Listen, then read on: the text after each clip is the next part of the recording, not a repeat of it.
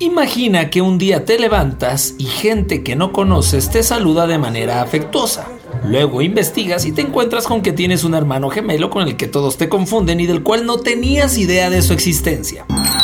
Ahora imagina que descubres que además no eres un gemelo. Eres parte de unos triates que en su vida se habían visto y que desconocen todo su pasado. La historia que parecía llena de júbilo, esperanza y fraternidad, en realidad viene de un lugar siniestro y macabro. ¿Quieres saber más? Bienvenido a Histeriadores.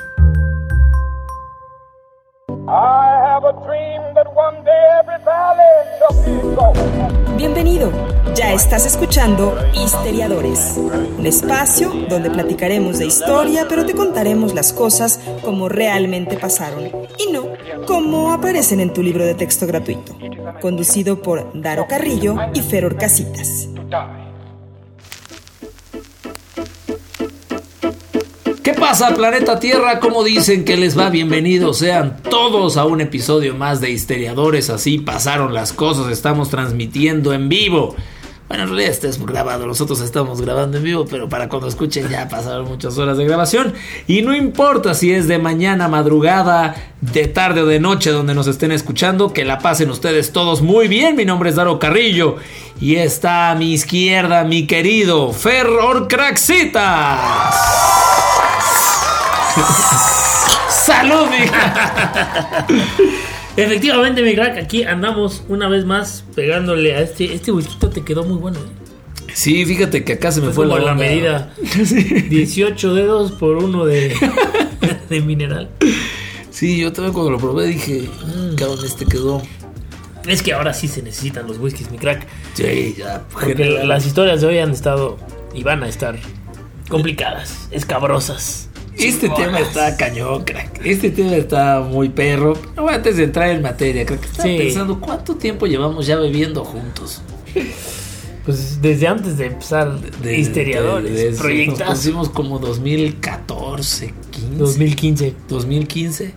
No bebíamos siempre, pero. 72, 24 años, años ya bebiendo. y no hemos parado y ahora ya de manera regular. Y ni pararemos. No se ve para cuándo, la verdad. Ahora sí que hasta que la muerte nos separe, mi caca, ahora sí. Pues sí, seguramente. Espero que no sea por alguna enfermedad relacionada a los riñones o al hígado, pero este, fuera de eso aquí vamos a estar. Oye, ¿qué la pasamos ahora que estuvimos allá en Guadalajara, no? Puta crack. Les dijimos, se va a armar este. El búfalo. Ah, se armó, el búfalo. Muchas este, víctimas cayeron. Muchas víctimas. mi, crack muy bien porque ya maneja bien este el juego. Y, y, está este que no me acuerdo ni de dónde salió, pero el juego Medusa, ya que les estamos diciendo. De A ver, échatelo, mi crack. Y este también me parece un juegazo. Em, está, estás tú con tu grupo de amigos y uno al azar grita Medusa. Entonces en ese momento todos tienen que voltear hacia abajo, hacia el suelo. Y cuando, o sea, la misma persona que gritó Medusa dice una, dos, tres. Y entonces tú volteas la cara y volteas a ver a alguien a los ojos. Al tres. Al tres. Sí. Si esa persona te está viendo también a ti a los ojos, los dos se tienen que tomar un shot. Si esa persona está viendo a alguien más, pues ya la libraron ambos. Porque alguien te puede estar viendo a ti también, pero tú no. Porque tú puedes ver a quien quieras. Pero si esa misma persona te está viendo, tal. Entonces, entre eso y el búfalo de la noche, mi crack se armó. Se armó en grande. Ese búfalo también, no, ese medusa. medusa también se pone muy bueno porque pues, ese sí es en el momento en que quieras. El búfalo, digamos que te tienes que esperar a que alguien y, estás ahí a las vivas de a ver. Estás casando, sí. Exacto. Aquí es el momento que quieras. Búfalo, vámonos. Uno, dos, tres. Por eso digo. Nuestros amigos en Latinoamérica, sí. Allá en Búfalo, New York. Exacto. Allá que dicen, México. Ah. Exacto. Dicen, este, Show Squinkle. ¿Qué otro animal me como ahí? CDMX. Yo creo que sí. Yo creo que sí es algo Y si no, me voy a ir para allá y lo voy a instaurar. Y así es como se hacen las grandes pedas. La neta es que qué bien la pasamos, otra normal, y acá ya le estamos pegando al whisky como se debe. Claro, porque no nos fue suficiente la del sábado. Y porque aquí estamos comprometidos con ustedes, demostrándoles que una buena borrachera no es pretexto. y se cura con otra buena. Claro. No, o sea, ese es el único remedio. Mientras leía el guion, mi crack, no lo, o sea, yo ya estaba esperando como en qué momento se va a torcer esta historia tan bonita. esta historia tan exitosa. Dije, nos equivocamos porque esto es mentes macabras, no, no, este, amor fraternal. Y de repente, mi crack. Esta, te voy a decir algo, mi crack. Yo creo que de las 90 historias, 91 con esta que hemos contado, yo creo que sin temor a equivocarme es mi favorita. ¿Ah, sí? Sin, o sea, sin duda alguna. La neta no tienes idea cómo disfruté la investigación, vi un documental, el documental te atrapa y está loquísimo, porque esta historia neta está fuera, fuera de control. Porque conforme va avanzando la historia vamos descubriendo cosas que o no te imaginabas o no veías venir, ¿no? Y como que hay muchos giros. Sí. Y obviamente, al hablar de un podcast de historia, pues es algo que realmente sucedió, no estamos inventando estas historias. Y, es un caso de la vida real. Sí, y, y, está, está cabrón. El, primer giro, o sea, ya después de tanta felicidad del Garaví, de repente viene este giro, dije, oh, ni, ni, las poderosas águilas tienen este contragolpe, o sea, no fue un cambio de juego tremendo, la verdad es que creo que vamos a, y ustedes van a disfrutar mucho escuchando esta historia. Porque a diferencia de otras donde es este hijo de su pinche madre y demás, así nomás, porque secuestró, mató, tal. Esta historia no, no la ves venir. sí, te, te, enamora y está muy bonita y todo, y de pronto como que se empieza a oscurecer y pasan ciertas cosas, y cuando realmente te das cuenta de lo que hay detrás, pues pues ya, mi crack. Te sorprende, ¿no? Y pues nos escuchamos el próximo, el próximo Exactamente donde vamos a tener esta historia. Ahora. Damos por terminada la clase de hoy. bueno, eh, vámonos, mi crack, con esta historia que está espeluznante. Porque eh, empieza en el año de 1980, cuando un personaje llamado Bobby Shafran llega al campus de la Sullivan Community College allá en Nueva York. allá es un colegio, acá la Sullivan es una zona roja en la ciudad de Muy transitada por mi crack. no, no, no, no, bueno, este cuate Bobby llega a esta universidad. Él era un pues una persona, un joven de nuevo ingreso y nunca jamás antes había estado en aquella universidad. Pero cuando llega, pues por alguna extraña razón, otros alumnos que ya estaban en la universidad, pues lo empiezan a saludar como con mucha familiaridad, ¿no? o sea, como, como, si lo conocieran desde hace mucho tiempo, ¿no? Lo reciben con abrazos, con saludos eufóricos, ¿no? Y este cuate obviamente se queda así como, pues, ¿qué está pasando, no? Eh, y de hecho, pues algunas chicas que ni siquiera conocía, ¿no? Llegaban y le daban de los besos. imagínate además que pex llega y te empiezan a. Y tú es la primera vez que estás en esa universidad, ¿no? Le decían de todo, ¿no? Y, y, de pronto alguien le dijo, ¿no? Bienvenido, Eddie. Pero pues obviamente Bobby sabía que su nombre no era Eddie, ¿no? Y fue ahí que pues, se dio cuenta que lo estaban confundiendo con otro estudiante, ¿no? Michael Domnitz eh, fue quien le ayudó a confirmar esto, porque él era un alumno que un año antes pues había compartido clases con el tal Eddie eh, y estaba seguro que ese año pues no iba a ir a la universidad. Michael ya sabía que Eddie no iba a ir a, la universidad ese año, ¿no? Y cuando Michael ve a Bobby se quedó perplejo porque resulta que Bobby y Eddie eran idénticos. No mames. De ahí, ahí ya se pone chingón. Oye, crack, y yo no sé para quién fue más impactante. O sea, Bobby sacado de pedo.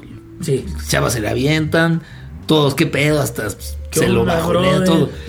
Y después se lo chisquearon. Pero también Michael Dominitz, cuando ve a un güey idéntico a alguien que sí conoce, claro. también ha de haber sido impactante. Porque a Michael le pasó lo que a los demás. Claro. ¿No? O sea, pues Michael vio a uno más. claro. Vio, vio a este güey que te supone que ya conocía. Pero de pronto este güey se da cuenta que no es y que se llama diferente, pero que está igualito. Madre de Dios. Lo primero que se le ocurrió, por supuesto, fue preguntarle que si era adoptado, a lo que contestó afirmativamente. Luego su cumpleaños efectivamente coincidía con el de Eddie, un 12 de julio de 1961. Fue ahí cuando Bobby cayó en cuenta, a sus 19 años en ese momento, que tenía un hermano gemelo. Qué impactante. Imagínate, Qué ¿no? impactante. O sea, viviste 19 años Sin saber. sin saber qué pedo. Es que sí. Y a los 19 años te enteras que tienes un gemelo. Es que sí es. O sea, sí es impactante. Pues, ¿cómo que, que ahorita te dijeran, crack, siempre has tenido un gemelo. No mames. Imagínate. No. Tengo a alguien que me puede donar un hígado. Exacto. Oye, por cierto, y también la suerte de haberle atinado a la universidad. Sí. Pudo haberse ido a otra Bueno, universidad. eso va a tener algún- una explicación un Sí. poco racional más adelante. Sí tiene una explicación, solo se me hace muy También. cañón que coincida que todas las piezas vayan engranando. Sin perder nada de tiempo y muy intrigado por la situación, Bobby y Michael fueron a un teléfono para localizar a Eddie, pues porque Michael lo conocía, eran cuates. Después de un intercambio donde Eddie le contaba que varias personas la habían llamado y en el que Bobby contaba que lo habían confundido por ser parecido a él, los dos descubrieron que la agencia de adopción que los había entregado a sus familiares era la misma, Louis Vice Services. No había duda, eran hermanos gemelos. Obviamente Bobby pues no estaba dispuesto a pasar ni un minuto más sin conocer a su hermano y junto con Michael pues se lanzaron a buscar a Eddie. Eran las 9 de la noche y Eddie vivía en Long Island, más o menos a dos horas de distancia, ¿no? Eh, obviamente en el momento en que se conocen los gemelos fue como si estuvieran frente a un espejo. No solo se parecían físicamente, sino también hacían los mismos gestos, usaban las mismas frases y tenían el mismo estilo y gusto por la ropa. Fue un momento fascinante para ambos y no pasó mucho tiempo antes de que la historia pues trascendiera a los periódicos. por supuesto. La de obviamente, ocho. La rompió, ¿no? Eddie y Bobby fueron los protagonistas de una noticia en el periódico Newsday donde publicaron una foto de ellos el día que se encontraron. Eh, la noticia fue replicada por varios medios hasta que llegó a manos de una persona llamada David Kellman. Ay, también estoy pensando desde el punto de vista de. de Eddie Crack. Que de repente te hablan y Sí, te sí. digan. Oye, güey, soy tu gemelo, no mames. Llegan ¿Qué y abren tu puerta y un güey idéntico a ti. No, no, no. Sí, sí, sí, rarísimo. O sea, Está cañón. está cabrón. Bueno, pues entonces les estábamos contando de David Kellman. David al instante identificó que en el periódico había una foto de dos personas idénticas a él. No mames. Ese día faltó a la universidad, incluso dejó de escuchar historiadores Sí. y fue a su casa, donde su madre adoptiva, quien también había leído la noticia, lo esperaba con un café. Esta señora dijo, es momento de contarte lo que no te dije en 19 años. ¿O no? ¿O no? Todo coincidía. El mismo hospital, la misma agencia de adopción y la misma fecha de nacimiento. Sorprendentemente, no se trataba de gemelos, sino de trillizos, mi crack. Eran tres, mi crack. Eran tres y los tres no sabían y los tres se enteraron así, A los 19 años. casi, casi sin querer. Cuando los tres jóvenes se juntaron y se vieron por primera vez, estaban completamente emocionados. Y fue como si se conocieran de atrás tiempo. Incluso ese día terminaron luchando en el piso como niños porque eso es algo que hace Los trillizos los trillizos. que no se conocen. Exacto. Bueno, pues para estos muchachos todo era nuevo, todo era celebración. Por primera vez estaban juntos, nadaban en el mar, se subían a una montaña rusa, se sentían como niños porque no habían vivido una infancia juntos, evidentemente, ¿no? Resulta que a Bobby lo adopta una familia de clase media alta. Eddie creció con una familia de clase media y a David lo adoptó una familia de escasos recursos. Sin embargo, los gemelos eran idénticos en muchos aspectos, mi. Poco a poco David, Bobby y Eddie descubrieron que habían crecido con los mismos intereses. Todos habían practicado lucha en la secundaria, estaba muy cañón. Los tres fumaban de la misma marca de cigarros, les gustaban los mismos colores y se sentían atraídos hacia el mismo tipo de mujeres. Pero también tenían unas coincidencias un tanto escabrosas. Tanto David como Bobby, cuando eran bebés, se golpeaban la cabeza hasta desmayarse. David estaba convencido que era ansiedad por la separación. Además, David y Bobby descubrieron que habían tenido el mismo problema durante su niñez, llamada la ambliopio, ambliopia. Ambliopía. Ambliopía. Comúnmente llamado ojo vago, débil o perezoso, que es un padecimiento en el que el cerebro y los ojos no están sincronizados. Sin embargo, solo David había recibido tratamiento, pero se empiezan a dar cuenta de que algo no está bien, o sea, el tema del ojo, bueno, puede ser la misma genética, lo que quieras, pero ambos se agarraban a golpes con la pared hasta que quedaban inconscientes. ¿Por?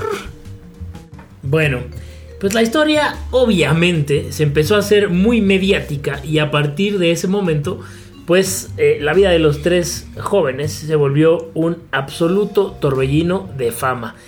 Y fama en serio, ¿no? Sí, o sea, estaban en los tres García, Sí, los sí. tres mosqueteros. puta.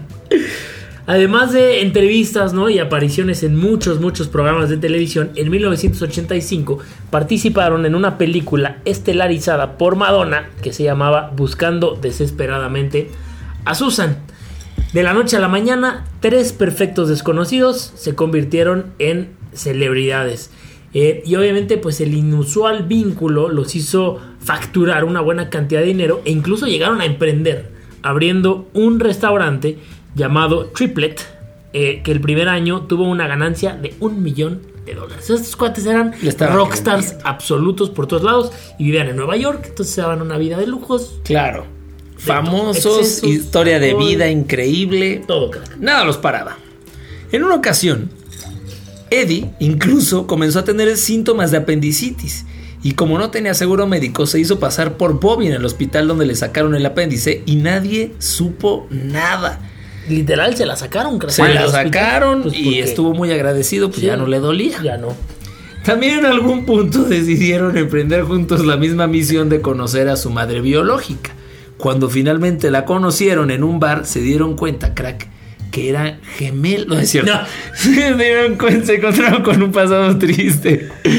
Los había tenido cuando era muy chica y había tenido problemas con el alcohol. Nosotros no tenemos ningún problema con el alcohol, nos llevamos increíble. No, señor. Sin embargo, ninguno le dio mayor trascendencia. Después de todo, cada uno tenía su propia familia. Pero eso iba a ser apenas la punta del iceberg. Faltaba poco para que supieran que habían sido víctimas del más cruel de los engaños. ¿eh? Bueno, eh, para las familias de los trillizos, pues también todo era novedad, porque esa Claro. es otra perspectiva. Ellos tampoco sabían. Sabían. Ellos no sabían No, que no esto estaba sucediendo y que esto había pasado hace 19 Sí, años sí, sí, cuando los habían adoptado, ¿no? Y aunque cada una de esas familias recibió a los otros niños como si fueran hijos propios, pues estaban enojados por no haber sabido la verdad desde un inicio, ¿no? Obviamente. En el momento de adopción, a ninguno de los padres le habían dicho que había otros hermanos, otros dos hermanos, y molestos con la situación, pues fueron a buscar a la desaparecida, hoy en día, agencia de adopción Louis Wise Services, eh, para buscar respuestas, ¿no? Decidieron ir todos juntos, es decir, todos los padres juntos a la O agencia. sea, seis. sí, Seis padres. eh, porque eran tres trillizos. Exacto. Decidieron ir juntos a la agencia a buscar estas respuestas, pero las autoridades de la institución pues solo les brindaron excusas y les garantizaron que los habían separado, pues porque era difícil ubicar a tres hermanos trillizos de un jalón en una sola familia y afirmaron que no habían mencionado que cada niño tenía hermanos como una forma de protección para ellos. Hasta cierta forma suena lógico, ¿no? Y mucho más en esa época. Claro. O sea, no había tanta información, es como estamos tratando de hacer lo que consideramos mejor para los niños. Sí, porque imagínate quién te va a recibir a tres de un jalón. No, tú adoptas y dices, pues voy por uno, pero de, de a tres está No, complicado. recibir tres de un jalón debe de ser muy complicado, Muy- muy, pesado, muy Nunca, doloroso. nunca me ha pasado. No, ni a mí No. ni nos pasará a mí. que- que Entonces, bueno, sin embargo, a los padres adoptivos hubo un detalle en esta reunión con la institución que les llamó la atención. Resulta que al salir de esta reunión, el padre de Bobby había olvidado su paraguas en la sala, por lo que regresó al edificio y al llegar al cuarto donde estaban, descubrió que las autoridades con las que acababa de reunirse habían abierto una botella de champaña y estaban brindando muy contentos como si se hubieran quitado un peso de encima. Aquí, Ah, aquí cabrón, empiezan las ¿por cosas raras. ¿no? Claro. A pesar del buen vínculo que había entre los tres hermanos, poco a poco se empezaron a complicar las cosas. Trabajar juntos en el restaurante empezó a dañar la relación y todo se puso color de hormiga. Los tres tenían una visión diferente de los negocios. Bobby decidió alejarse, se golpeó con la pared para olvidar. Eddie y David sintieron que él los abandonaba, Bobby que lo estaban expulsando. Toda la situación afectó fuertemente a Eddie, quien comenzó a tener altibajos, al grado que tuvo que ser internado en un centro de salud. O sea, cayó en una depresión de esas durísimas. Sin embargo, después de que salió del instituto, sucedió lo peor, crack. Eddie fue a su casa, tomó un arma y se quitó la vida. El trillizo había luchado durante muchos años con una enfermedad mental que se cree era una depresión severa. Lo que sí no está claro es si su enfermedad está relacionada con la historia de sus carnales. Ay, aquí ya se está poniendo medio oscuro No, y pues aquí siniestro no. el tema. De los tres que me quedaban. Sí, sí, sí, sí, ¿no? sí. Eh, pero bueno, pues después de que pasa este suceso tan dramático, resulta que en 1995, que fue el mismo año en el que Eddie se quita la vida, un periodista que fue ganador del premio Pulitzer llamado Lawrence Wright publicó en el New Yorker un artículo sobre un estudio psicológico con el que se topó mientras trabajaba en una nota sobre los trillizos separados al nacer. Resulta que los hermanos pues no habían sido entregados a distintas familias para facilitar su adopción como originalmente la agencia le había dicho a los padres ¿Qué? sino como parte de una investigación y un experimento científico ideado por el psiquiatra infantil Peter Neubauer, un refugiado austriaco del Holocausto que incluso era cercano a Anna Freud, la hija del buen Sigmund, y responsable del archivo de su padre. Desde el Child Development Center, Neubauer se había propuesto responder a una de las preguntas filosóficas más básicas de la humanidad. ¿Qué influye más sobre el comportamiento humano? ¿La naturaleza o la cultura? ¿Lo innato o lo adquirido? Wright había descubierto que la agencia Louis Weiss había ubicado a un número desconocido de gemelos y trillizos en diferentes hogares con características diferentes.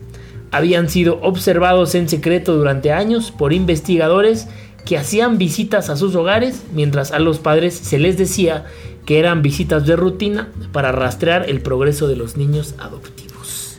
O sea, este güey Este güey, o sea, quiere descubrir, quiere probar, quiere sacar hipótesis. Pues qué mejor con humanos existentes, con, con bebés separados. Vamos a ver si es que, que tienen características por haber nacido o si es adquirido. Entonces, los vamos a estar monitoreando y vamos a estar viendo qué pex. Digo, es un, es un experimento asqueroso, horrible, ¿no? Ter- terrible. Pero, pues, qué mejor que llevar a cabo este experimento, pues, con gemelos, con trillizos, Claro. con personas que son, en teoría, genética, física y de todo idénticos, ¿no? Claro. Para, para, digamos, comprobar de alguna manera si es algo que con lo que se nace o algo con lo que, lo que, lo que involucra tu desarrollo, Pero- tu, tu, tu ambiente. ¿no? Sí, pero al final sin escrúpulos. O sea, al final es. Ah. Vale más eso que ocultar la verdad. Y esto es donde a mí se me hace que es oscuro. Como ya se dijo, las familias que adoptaban a los trillizos tenían diferentes orígenes. Una era acomodada, otra de clase media y la otra pues no le iba tan bien. Los científicos buscaban diferencias en la crianza de los hijos con la misma genética para saber cómo afectaban el desarrollo. Incluso buscaban familias que tuvieran una hermana mayor de la misma edad. El engaño era cada vez mayor. Los niños, los padres y sus hermanas, todo era parte del estudio. La agencia y Neubau, Neubau, Neubauer Saludos, de cara- carajo.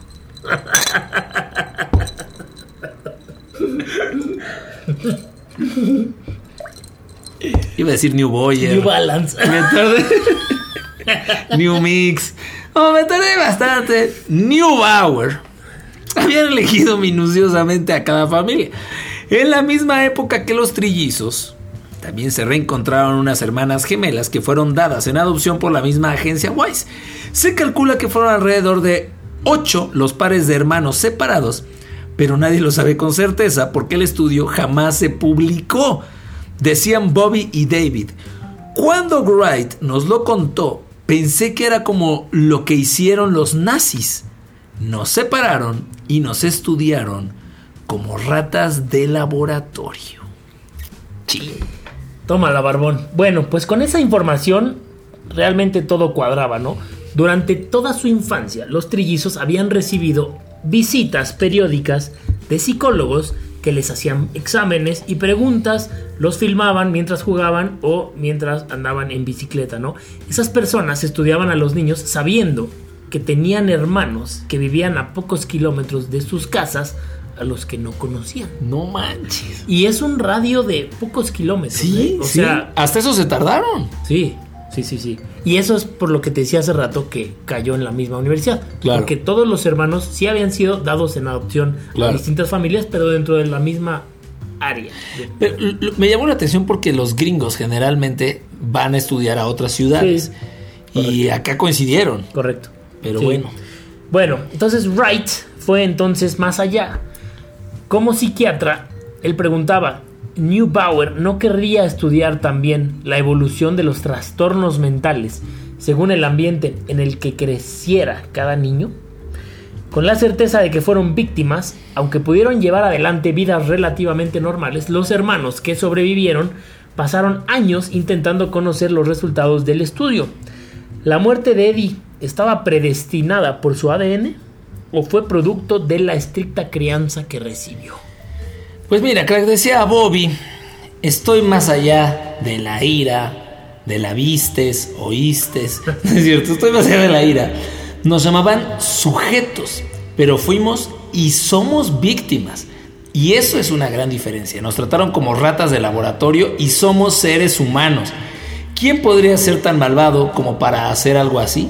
No puedo verlo como algo humano. No puedes jugar con las vidas humanas. Teníamos que estar juntos y nos separaron por motivos científicos. Una vez que se supo la verdad, quienes estuvieron detrás del experimento hicieron todo lo posible por no rendir cuentas a nadie. Además, la información de la investigación se encontraba archivada en la Universidad de Yale, que tiene un acceso restringido hasta el 2066. Neubauer falleció en 2008 sin haber hablado jamás públicamente sobre su investigación.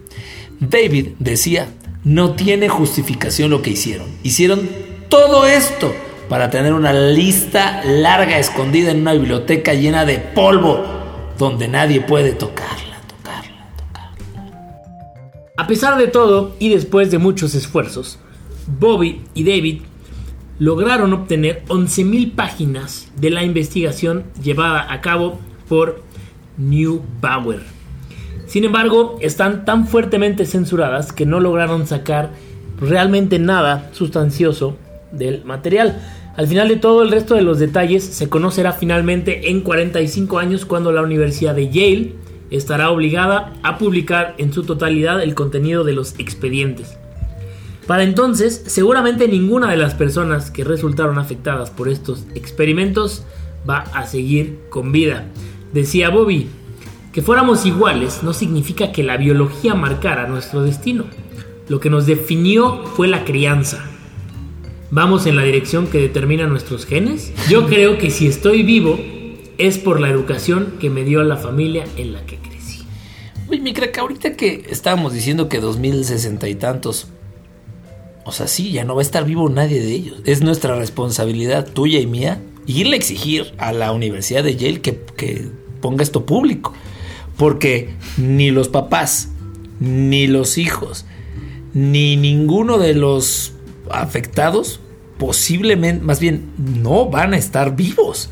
No, o sea, y, y- y- y la universidad los va a publicar, ¿no? En el 66. Pero me refiero a que alguien tiene que darle seguimiento a esto, pero la gente que lo está viendo, la gente que fue afectada, ya no va a vivir para ese momento. Sí, sí, totalmente. Obviamente, la fecha yo creo que está establecida estratégicamente para eso, ¿no? Pues sí. También Elliot Galland, el padre de Eddie, se siente culpable por la tragedia de su hijo. Muchas veces me pregunto si fallé como padre, quizás no le enseñé cómo vivir. Pero si la genética apenas predispone, ¿se puede hablar realmente de lo que le ocurrió como un resultado de la crianza o más bien de todos los factores culturales a los que estuvo expuesto? Tal vez lo más oportuno sea decir que Eddie Galland, igual que Bobby y David, y muchos otros chicos cuyos nombres jamás conoceremos. Ellos fueron una víctima más de la horrible zarpa de manipuladores, la de ser deshumanizado, en palabras de sus propios hermanos, como una rata de laboratorio. Y también las ratas, qué culpa, ¿no? También a decir, güey, no, yo qué, güey. Qué cierre, qué historia. ¿Qué pedo? Está, está espeluznante. Yo no puedo creer que haya alguien que tenga el corazón para hacer algo así. Evidentemente, este imbécil de. ¿Quién, mi crack? De Neubauer. Ese. no tenía corazón alguno. Pero te voy a lanzar un par de preguntas. A ver, échale. Mira, mira, mi Ahora se Ahora cambian los papeles. Bueno, la primera no es hacia ti, ¿no? Pero es un poco a manera de reflexión ¿Cuántas personas allá afuera no saben que tienen un hermano o hermana o hermane gemelo y, llevan su vida normal? ¿no? Y que a lo mejor no han llegado a ese momento en donde se reencuentran como tuvieron la fortuna estos eh, brothers de encontrarse. Pero ¿cuántas personas no hay allá afuera que a lo mejor fueron parte de experimentos de New Bauer o de algo relacionado o similar? Que no saben que tienen un hermano gemelo. Eso está, eso está cañón. Y, ni siquiera únicamente o exclusivamente a, a, un análisis, a una teoría, a un experimento. O sea, ¿cuánta gente no es separada al nacer sin, sin que lo sepan por la razón que sea? Correcto, correcto. Y, y a lo mejor ni siquiera viven en el mismo país. O sea, creo que a lo mejor nosotros que tenemos un conocimiento bien de nuestra familia es, es difícil de creer. Pero en el caso de estos muchachos que eran huérfanos, que ellos lo sabían, que era como, pues a mí me adoptaron y tal y tal, pues las posibilidades, o por lo menos está latente, pero fue impactante para cada una de, todas las partes. O sea, sí, sí es una historia de un en un millón, porque además este güey, el tercer hermano, vio el documento en un periódico. Claro. O sea, pues sí, ¿Crees que tienes un doppelganger? O sea, alguien que es exactamente igualito a ti, aunque no necesariamente sea tu gemelo. No, no, para nada. Es muy difícil, ¿no? Sí, no, no, no lo creo. Pero ahí te va mi crack. Supongando. Exacto. supongando que estás en una situación similar. ¿Tú preferirías saber que tienes un hermano gemelo? Sí. ¿O preferirías no saber? Sí. ¿Sí? Sí. O sea, sí te gustaría enterarte de entrada yo creo que... Imagínate, ya sería un podcast desde tres. ¿O de tres?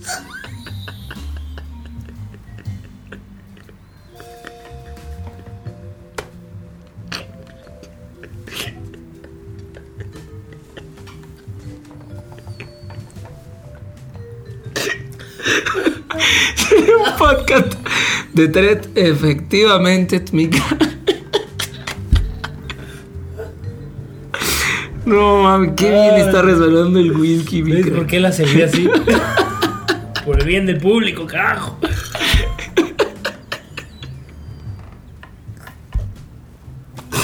No, no dudan si la pasamos bien, no mames. Ay, mi crack. Bueno. La neta es que a mí sí me gustaría, crack. Incluso si yo no, o sea, si yo hubiera sido un hijo adoptado, creo que me gustaría saber, por mi personalidad, todo. Así, sí, sí quisiera saber. Y si tuviera un hermano gemelo también sería. ¿En qué día fue concebido? Todo, todo, todo me gustaría saber. ¿A ti? No, güey, yo creo que no. Mejor así como estás. Susana ignorancia. Claro, el que nada sabe, nada teme. Prefiero no, güey. Sería muy raro enterarme, ¿no? Y que haya otro, o sea, no, güey, no. Yo creo que no. Ay, Prefiero vivir así como hasta ahorita he vivido mis 27 años. O sea, si ahorita llegar alguien, tocar a tu puerta y dijera, Fer, la neta es que. Porque si dice crack, los dos nos vamos a asomar. Si te dice Fer, oye, la neta es que tengo una historia de tu familia muy importante que relevarte, revelarte. ¿Quieres saber? ¿Tú vas a decir que no? Pues es que no, porque no sabría por dónde va. O sea, diría que sí. Dirías que sí si te dijeran, oye, tienes un hermano gemelo idéntico. Pero ya rompe con la pregunta. Porque entonces. ya Bueno, pero si te, no, no, no, si te dice, tienes un hermano gemelo idéntico, ¿lo quieres conocer? Sí, pues sí, ya, obviamente el morbo está cabrón. Sí. Pero imagina, o sea, es que imagínate que te dicen, güey, hay otro Daro. Hay otro güey sí, igualito. Sí. O sea, Y no, y haz de cuenta que te juntas con este otro Fer. Y estás echando la cuba. Y no, luego. y no toma. sí, no, toma. No, pues no. Se acabó. Sí, no, no es mi hermano. No, estoy de acuerdo. Y en eso entra una llamada y, güey, los estoy viendo. Son idénticos a mí. Somos tres. Exacto. No, no, no, güey.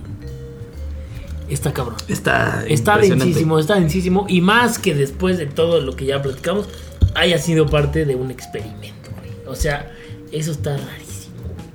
Ya, el puro hecho ya de haberse encontrado de esa forma ya Correcto, es así digna de un episodio. Exacto, exacto, exacto.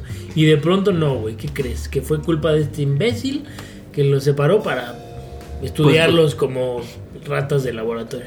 ¿Y qué culpa la rata? Sí, sí, exacto, exacto, exacto. Ay, güey, qué grandísimo episodio, mi crack. La neta sí está para pensar. Ustedes, queridos amigos historiadores es- que nos están escuchando, por favor, reflexionen. ¿Les gustaría? ¿Saben alguna historia similar? ¿Tienen hermanos gemelos? ¿O so- son huérfanos y tienen una historia oculta? Cuéntenos, por favor, en nuestras redes sociales. Hay un documental muy bueno que platica toda esta historia eh, un poco más a detalle. Digo, palabras más, palabras menos lo que les platicamos aquí. Pero eh, si quieren saber un poquito más, se llama eh, Three Identical Strangers. Tres extraños idénticos. Está en Netflix, me parece. Buenísimo, buenísimo. Se los recomiendo si quieren ahondar un poquito más en el tema y pues conocer a los hermanos, este y conocer a los protagonistas de esta historia macabra, mi crack. Oye, y, y mencionamos este que, Ma- Dijiste. que Madonna también interpretó en Buscando a Susan, ¿no? No, ellos participaron en una En película, Ah, de Madonna. Pero no se trata de ellos. No, no, no, no. No, ellos salieron porque estaban en este momento de, de fama y de rockstars y de la No estamos mames. rompiendo. Y un tema súper mediático, entonces los agarraron y dijeron, Vénganse. vénganse a la película. Madre, qué chido. Sí. Bueno, menos por el que se mató y por el que se pegaba en la cabeza hasta desmayarse. Pero fuera de eso, qué chido. Y bueno, en este momento ya están tocando la puerta las efemérides. mi querido crack. Ustedes que me iba a decir las efemérides, pero es una, mi crack, nada más. Hoy es una. Hoy es una de mi querido. Y normalmente también. Pero siempre es mi querido crack. Eso sí, no ha cambiado, crack. Muy bien, crack. Qué fluido está. Sí, esta ya me está costando trabajo. Ya me está costando trabajo. Las efemérides. Bueno, resulta que un 27 de septiembre, pero de 1998, en Estados Unidos, empieza a funcionar en Internet el motor de búsqueda de Google. No me la hagas, crack. Así es, mi crack, hace ya 22 años. Del 98. desde el 24, llevo yo chequé seis, 24, 72. 24. Bueno, Larry Page y Sergey Brin comenzaron Google como un proyecto universitario en enero de 1996, cuando ambos eran estudiantes de posgrado en ciencias de la computación en la Universidad de Stanford. El nombre original del buscador era Backrub, pero en 1997 ambos decidieron cambiar el nombre a Google y esto pues fue inspirado por el término matemático de Google, que se refiere al número 10 elevado a la potencia de 100 en referencia a su objetivo de organizar pues una enorme cantidad de información en la web. Page y Brin fundan el 4 de septiembre del 98 la compañía Google Inc., que estrena en Internet su motor de búsqueda el 27 de septiembre siguiente. Eh, y esta es considerada la fecha de su aniversario. Contaban, mi crack, con un armario lleno de servidores, aproximadamente 80 procesadores y dos routers HP. Este motor de búsqueda superó al otro más popular de la época, Altavista, que había sido creado en 1995. En el año 2000, mi crack, Google presentó AdWords, su sistema de publicidad en línea y la llamada barra Google. Es que, crack, no, no, no, no manches. Es uno de estos sitios que sí o sí consultas todos los días. Sí, Todos. no, no concebimos, yo creo que el- la vida actual, ¿no? Sin, sin este motor de búsqueda. O sea, no, no existe. No. Incluso ya está, es parte de tu léxico. Sí. eh, Googleaste diario, ¿no? tal. Googlea esto, métete a Google, chécalo en Google. ¿Tú sabes por qué el logo tiene los colores que tiene? No, mi crack. Ah, pues mira, aquí en la efeméride ahí te va un daro curioso. A ver, a ver, tírala. Los colores de las letras del logo no están elegidos así nada más al azar ni por estética. Resulta que los colores, que son amarillo, rojo, azul y verde, provienen del color de las piezas del Lego. ¡Órale! ¿Pero por qué del Lego? Bueno, pues resulta que cuando los fundadores estaban probando su buscador en 1996, utilizaron varias piezas eh, del popular juego de construcción para crear parte de la carcasa del servidor que se encargaba de ello. Y en la actualidad puede verse este servidor en el museo de en el museo del ordenador de Stanford allá en Chimalhuacán, no, Exacto. en Estados Unidos. Hay fotos de ese servidor y no todo el servidor está construido con Legos, pero sí tiene una parte de la estructura hecha de Legos. Eso sí está chido. Y es por eso que el color de su logo, Tiene los esos. colores son, son esos. Mira, mi crack. Primero, qué hueva ir al museo del servidor. Aunque sí vería eso. Del ordenador. Del ordenador, hazme el favor. ¿qué- ¿Qué chingados va a haber ahí? Pero bueno, debe ser muy interesante. Segundo, me sorprende, crack, que es como un proyecto universitario, madres. Yo no conozco a nadie de universidad que haya propuesto algo en la universidad y que sea como Google. Sí, o sea, no. ¿qué pedo con estos Pues güeyes? Facebook también fue un proyecto Universitario. ¿sí? Chingado. Es o proyecto universitario o empezó en el garage, ¿no? Sí, exacto. las- Todos. sí, las sí, fijas, Microsoft, Apple. No mames. Increíble estos güeyes. Y como dices, no, hoy no se puede concebir al mundo sin Google. Grandísimo. Así es, mi crack. Grandísimo. ¿Tú te acuerdas de esa época? De cuando empezaban los motores de búsqueda.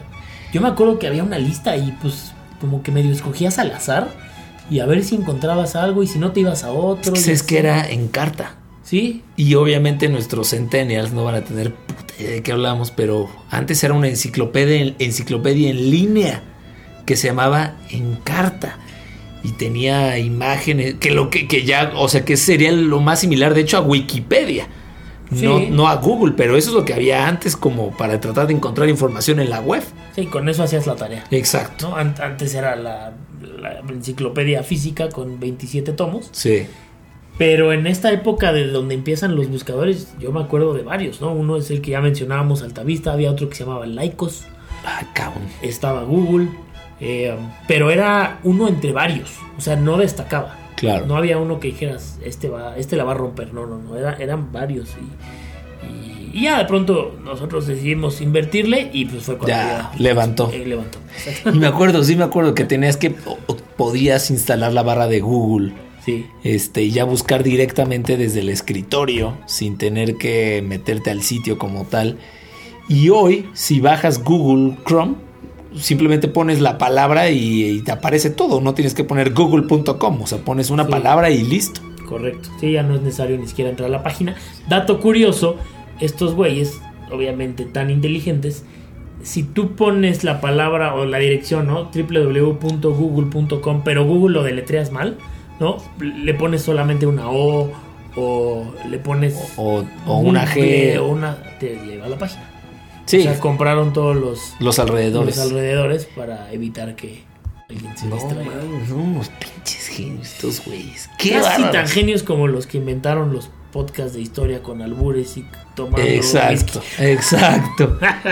Nosotros con todos los retos que lleva hacer un podcast lo sacamos, porque no estamos siempre en nuestras y el facultades. podcast también. Exacto. O sea, hay que, hay que Cada semana ahí está. Pero bueno, vámonos Ay, rápido, mi crack, con el Daro Curioso. A cargo de mi crack. Vamos. El Daro Curioso.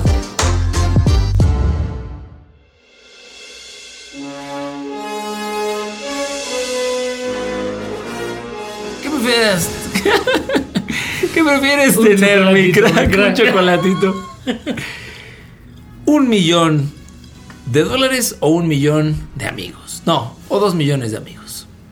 Un millón de dólares, por supuesto. Pero es que, mi crack, si tienes dos millones de amigos, le pides un dólar a cada uno, pues algo así pensó Michael Hayes. Alguacil. Quien en 1987 estudiaba en Illinois, en la Universidad de Illinois, y debido a que estaba rodeado de deudas por pagar sus estudios, pensó, ¿y si le pidiera un centavo a la gente? Un centavo, o sea, pues crack, ¿qué es? Un centavo, lo encuentras tirado. La meta eran 28 mil dólares de ese entonces. O sea, no me acuerdo en cuánto estaba el peso, pero ya eran Seis, millones. siete, veintiocho, etcétera, millones. 28 millones, 78 millones. Y entonces se acercó a Bob Green, que era un reportero del periódico Chicago Tribune, y le contó su plan. Y lo convenció de publicar. Acá no existían redes sociales, no existían fondos de nada, pero le dijo, públicame y crear una campaña, Many Pennies for Mike. Y la idea era que cualquiera podría dar un centavo para ver si eras cuate de Mike y lo ayudabas a pagar sus estudios. Eh, y bueno, la historia suena muy chido, pero ¿funcionó? Pues sí. La gente se impresionó tanto, les gustó tanto la historia, que empezó a mandar dinero, incluso de México y de Canadá. Y afirmativamente consiguió en centavos 28 mil dólares y un poquito más. Sumó al final 29 mil dólares para pagar sus estudios y los otros mil los ayudó, los repartió por ahí para ayudar a gente que tenía que pagar sus estudios. Entonces, sí, mi crack, si tienes ahorita 100 mil cuates, pídeles un peso, mi crack. O cinco pesos. O les pido 10 dólares a los tres que tengo Exacto. y junto 30 dólares. Y te vas por un whisky y te lo tomas con ellos. Contigo, mi crack. Y es, claro, chingado. Mi crack, chinga. Pero sí, en 1987, o sea, lo que es, creo que es importante de esta historia es pensar que en esa época sin redes sociales, sin tanta globalización, alguien dijo, le voy a pedir un centavo a la gente que lea mi anuncio y a ver si logro juntar 28 mil dólares. Que en centavos es un chingo de dinero. Sí, es muchísimo. Es muchísimo dinero. Y pagó todos sus O sea, son estudios 2 millones De 800 mil personas en centavos. que te dieran un centavo. Así es. Salía más caro mandarlo. O sea, o por paquetería o incluso el ir a dejarlo, el ir a depositarlo, era más caro que el centavo per se. Órale. Y ahí está entonces nuestro querido Michael Hayes, quien sí estudió. No se lo chingo. Aquí hubiera sido en México, mi crack. No, Te vas no. del país y nadie vio esos 28 mil dólares. Te esfumas y vas. Pero allá Michael Hasey dijo, Sean Brothers juntó a 28 mil personas, incluso más, 29 mil. Y honradamente los otros mil dólares dijo, para otra gente que no tiene que estudiar, órale. cabrón". Ahí está, el buen Michael Hayes. Mira nomás. Bien. Una Persona decente. bonita. Sí. No, un daro curioso. La daro- efeméride estuvo bonita. Dijiste una enfermería de muy. Porque estuvo bonita, güey. sí estuvo, sí, es no. muy bonito, y. Michael Hayes le gustaba el chocolate. Fue muy bonito. Para también nivelar con la historia. Exacto, eso iba, eso iba, ¿no? Para que un poquito la balanza en esta etapa y esta temporada de historias macabronas, mi crack. La gente notará o sabrá cuando ya llevamos dos episodios grabados. Puede ser que sí, ¿no? Pues yo creo que sí. Yo creo que sí se dan cuenta cuando ya dicen, estos güeyes ya llevan dos Lo episodios bueno es que es el primero, de esta semana. ¿no? Pues ahí está entonces la historia de Michael Hayes, el dado curioso y una gran historia también de estos trillizos. Que bueno, al final terminó siendo macabro y oscuro como toda la quinta temporada. Y seguiremos, mi crack, en estos próximos 14 episodios que nos quedan de esta temporada, porque esta va a ser de 25 episodios. Así es.